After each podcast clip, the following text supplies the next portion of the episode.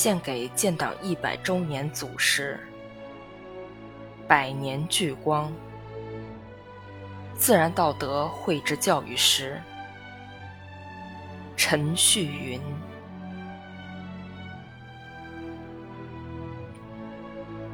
陈旭云在政府中负责民政工作。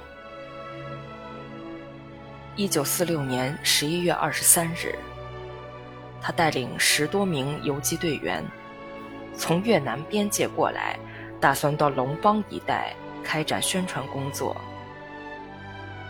当进入到底农屯时，遭到敌人伏击，他迅速指挥全体战士进行还击突围。当撤退到边界的一块开阔田野时，不幸中弹。壮烈牺牲，时年三十四岁。陈旭云遗失。战争的岁月，带来了胜利的春天。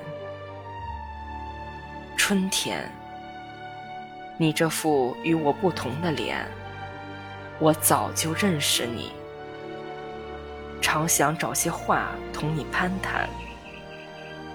谁知话到了嘴边，却又不知从何说起。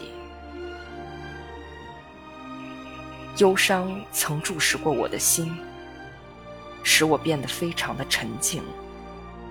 常喜在薄暮中看到落日的余晖，常喜在月夜踽踽独行。但我不会忘记那些血腥的日子。不会忘记从艰苦中找到的真理。